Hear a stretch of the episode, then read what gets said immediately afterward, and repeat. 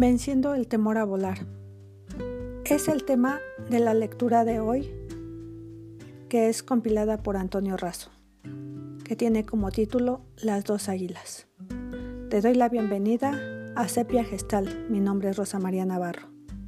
Si te gusta esta lectura, compártela en tus redes sociales con todos tus contactos. Comenzamos. Las dos águilas.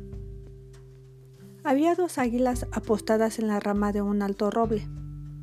Una de ellas volaba habitualmente las mañanas abriendo sus alas y girando en círculos hasta elevarse a gran altura. Por la tarde regresaba con su compañera, pero ésta seguía posada en el mismo sitio sin atreverse a volar. Pronto llamó la atención de los pobladores de aquella región que se percataron de tal suceso empezaron a hacer conjeturas acerca del por qué el águila no emprendía el vuelo al igual que su compañera, siendo que en ellas el volar era algo tan natural como el respirar. Tal vez esté enferma, decían unos lugareños. Tal vez tenga sus alas rotas, murmuraban otros. Al llegar el asunto a oídos del rey, este se propuso, como era usual en aquellos tiempos, guiado por la curiosidad, resolver la cuestión. Después de consultar con su corte, publicó un comunicado e hizo que todos los habitantes participaran en la tarea de hacer volar al águila a cambio de obtener como recompensa una bolsa de monedas de oro.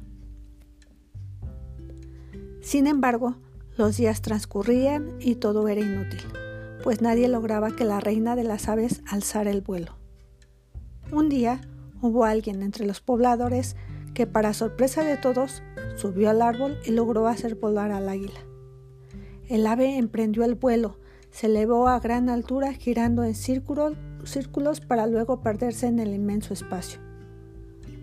Cuando le preguntaron cómo lo habría logrado, contestó, solo corté la rama.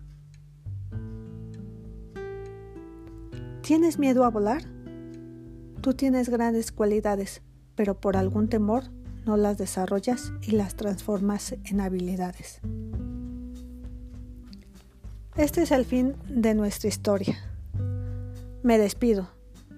Cuídate mucho, te mando un gran abrazo y te espero la próxima con un nuevo podcast.